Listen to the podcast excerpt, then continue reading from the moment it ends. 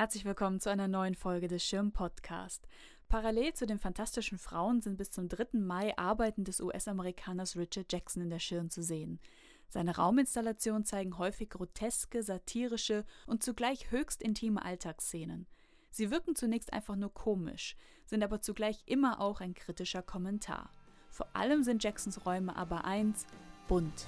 Think it's my new obsession.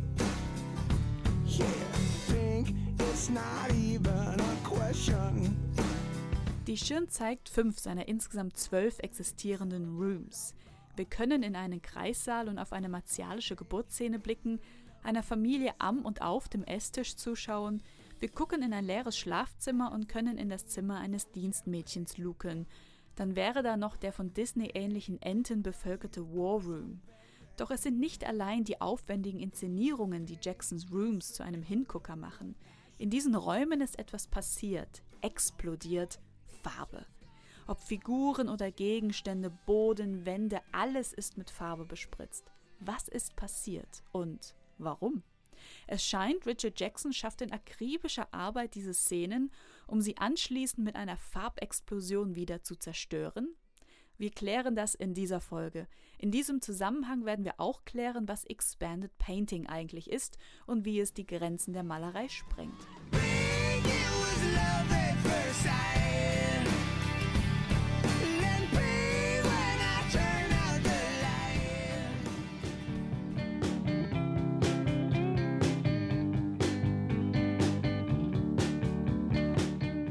Zunächst ein paar biografische Eckdaten.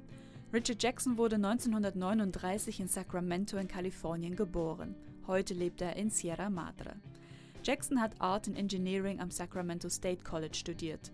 Selbst gelehrt hat er von 1989 bis 1994 an der UCLA in Los Angeles Sculpture and New Forms.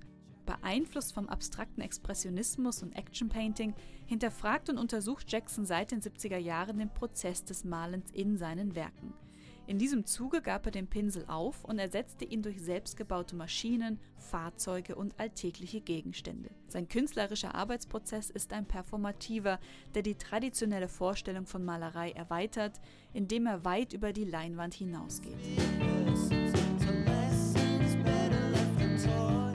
Jacksons Werke haben die Tendenz groß zu sein. Nicht nur räumlich groß, sie sind aufwendig angelegt und benötigen viel Aufwand in der Vorbereitung. Seine Installation Big Ideas aus dem Jahr 1981 bestand aus mehreren hundert bemalten Leinwänden, die in einem Kreis fünf Meter hoch aufgeschichtet wurden. Die bemalte Fläche jeweils nach unten gedreht, die Farbe nur erkennbar, wo sie zwischen den Leinwänden herausquillt. Jackson hatte jede dieser 3000 Leinwände selbst hergestellt, Rahmen gebaut, Leinwand aufgezogen und bemalt. Er setzte damit ein kritisches Statement zur Massenproduktion und Distribution von Kunst und stellte die Frage, für wen und für welchen Zweck Kunst eigentlich da ist. 2012 stellte Jackson am Armory Center for the Arts in Pasadena in Kalifornien aus. Dort ließ er ein ferngesteuertes Flugzeug mit einer Spannweite von etwa 4,5 Metern und voll getankt mit Farbe gegen eine 6 Meter hohe aufgestellte Leinwand fliegen, auf der Accident in Abstract Painting stand. Man kann es sich denken, dies fand nicht in den Galerieräumen statt, sondern draußen. Die mit Farbe bespritzte Leinwand wurde anschließend im Armory Center ausgestellt.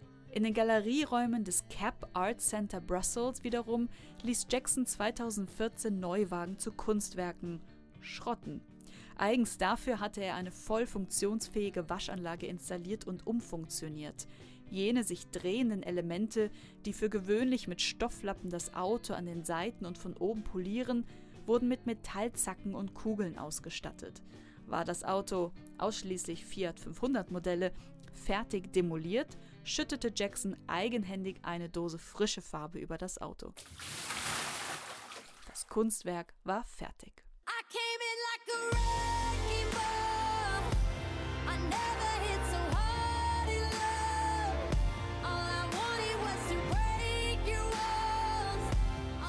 Richard Jacksons spätere Werke basieren auf dem Prinzip der automatisierten Malerei. Er geht in seinen Arbeiten in zwei Schritten vor. Um in traditionellen Begriffen zu sprechen, er schafft zunächst die Leinwand, also den Grund, auf dem er im zweiten Schritt Farbe aufträgt. Dieser Grund können bei Jackson eine Skulptur oder skulpturale Räume sein. Es ist die Wand, gegen die das Flugzeug fliegen wird, das Auto, das demoliert wird, oder aber seine Rooms, die menschenähnlichen Figuren darin, die Möbelstücke und Gegenstände, ja alles, was sich in diesen Räumen befindet. Seine in Anführungsstrichen Leinwände staffiert er mit Schläuchen, Trichter und Pumpen aus, die mit Farbtöpfen verbunden sind. Jackson als studierter Ingenieur schafft einen vollautomatisierten Prozess, der es ihm ermöglicht, per Knopfdruck eine Farbexplosion auszulösen. Jackson nennt diesen zweiten Schritt, die Farbexplosion, Activation. Es ist sozusagen der Prozess des Malens. Farbe wird auf die vorher geschaffene Fläche aufgetragen. Es entstehen, wenn man so will, dreidimensionale Gemälde. Der Farbauftrag wird bei Jackson zu einer automatisierten Performance, die wir als Betrachter jedoch nicht sehen. Wenn wir die Rooms betreten, hat die Farbexplosion schon stattgefunden, die Farbe ist bereits getrocknet und wir sehen das Ergebnis. Mit Hilfe der Maschinen geht es Jackson um den Versuch einer, ich zitiere, Entpersonalisierung des Malprozesses, bei dem es nicht auf das malerische Ergebnis ankommt, aber auf Malerei, besser gesagt auf Kunst, die von einem Künstler oder einer Künstlerin gemacht wird und die uns mitteilt, wie ein Mensch die Welt sieht und seine Zeit verbringt. So der Kurator der Ausstellung Matthias Ulrich. Eine Entpersonalisierung des Malprozesses bedeutet jedoch nicht, dass Jackson nicht involviert ist. Ganz im Gegenteil und im Gegensatz zu Künstlerkolleginnen und Kolleginnen, die in ihren Werkstätten und Studios Kunst produzieren lassen, konstruiert Jackson jedes Element seiner Arbeiten selbst. Richard Jackson hinterfragt den traditionellen Prozess des Malens und die konventionellen und teils konservativen Auffassungen dessen, was Malerei ist. Was definiert Malerei?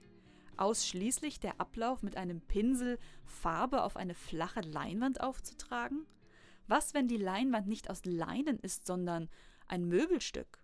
Ist das noch Malerei?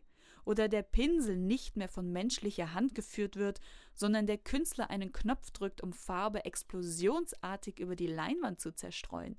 Ist das noch Malerei?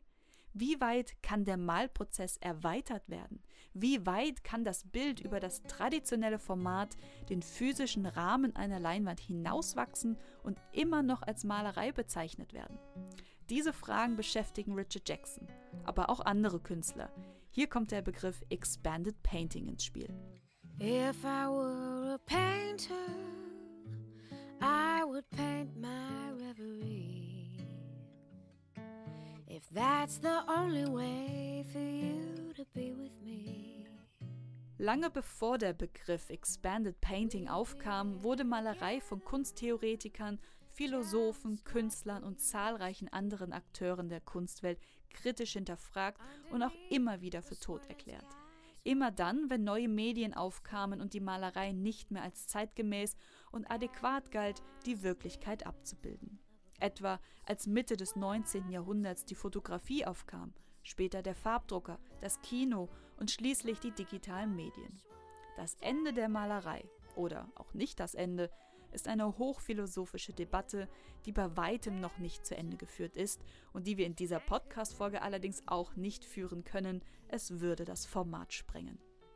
Zum jetzigen Zeitpunkt gilt, die Malerei hat immer wieder überlebt. Immer wieder wurde sie aber auch weiterentwickelt neu gedacht und erweitert. Der Begriff Expanded Painting kam jedoch erst Anfang des 20. Jahrhunderts auf und treibt Künstlerinnen und Künstler bis heute um. Das englische to expand bedeutet auf Deutsch erweitern. Expanded Painting entsprechend erweiterte Malerei. Am besten lässt sich dieser Begriff anhand von Künstlerinnen und Künstlern erklären, die sich in ihren Werken kritisch mit der Definition der Malerei auseinandergesetzt haben.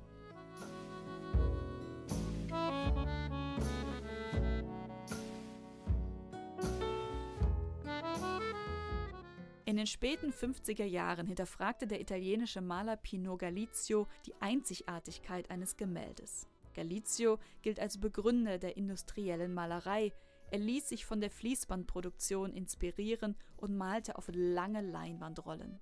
Ausgestellt sieht man immer nur einen Abschnitt des sehr langen Werkes, da es nicht komplett ausgerollt wird und so wirkt es vielmehr wie eine überdimensionale Küchen- oder Stoffrolle, von der man sich etwas abschneiden könnte.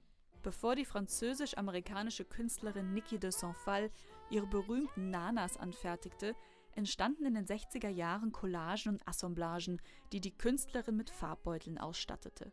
Auf diese schoss sie unter anderem mit Pistolen, die Beutel platzten und die Farbe spritzte und verlief über das Werk.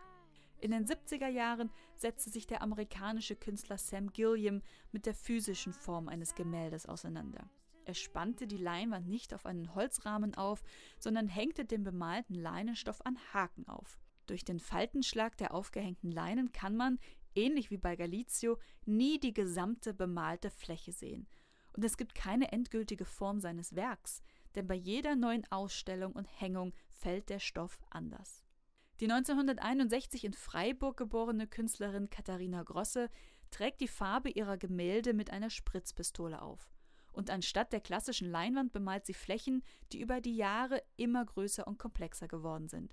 Böden, Decken, Möbelstücke, Stoffe, Objekte und Gegenstände. Grosse bemalte Museen, Privathäuser, Plakatflächen, Treppenhäuser und Kantinen.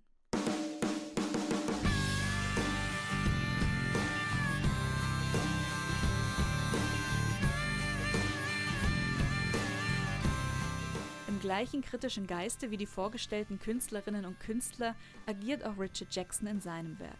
Er zeigt mit dem Finger auf die konservativen Vorstellungen, die in der Kunstwelt vorherrschen, und positioniert sich mit seinem Werk in Opposition. Er zeigt uns, dass es endlose Möglichkeiten gibt, was Malerei sein kann. Es braucht keine Leinwand aus Leinen, es braucht noch nicht mal einen Pinsel. Ein Element aber ganz sicher Farbe. Eins muss betont werden.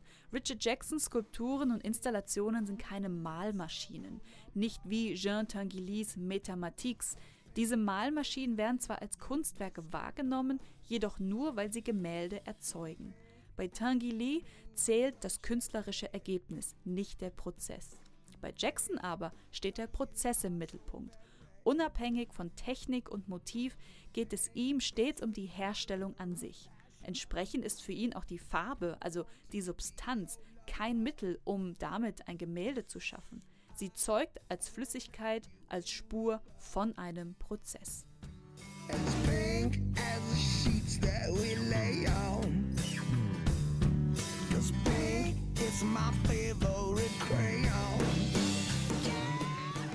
Jacksons Werk ist sehr vielschichtig. Seine intensive Auseinandersetzung mit dem Schaffensprozess und den Grenzen der Malerei, seine aufwendigen Rooms sollten keineswegs vortäuschen, dass das, wenn man so will, Motiv gar keine Rolle für ihn spielt.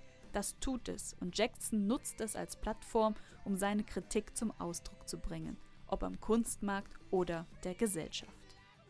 In der nächsten Podcast-Folge zu Richard Jackson gehen wir dann der Frage nach, was passiert, wenn sich Künstler komplett aus dem künstlerischen Schaffensprozess zurückziehen und welche vielfältige Möglichkeiten es dafür noch gibt, neben dem Expanded Painting. Für heute aber genug. Herzlichen Dank fürs Zuhören und bis zum nächsten Mal.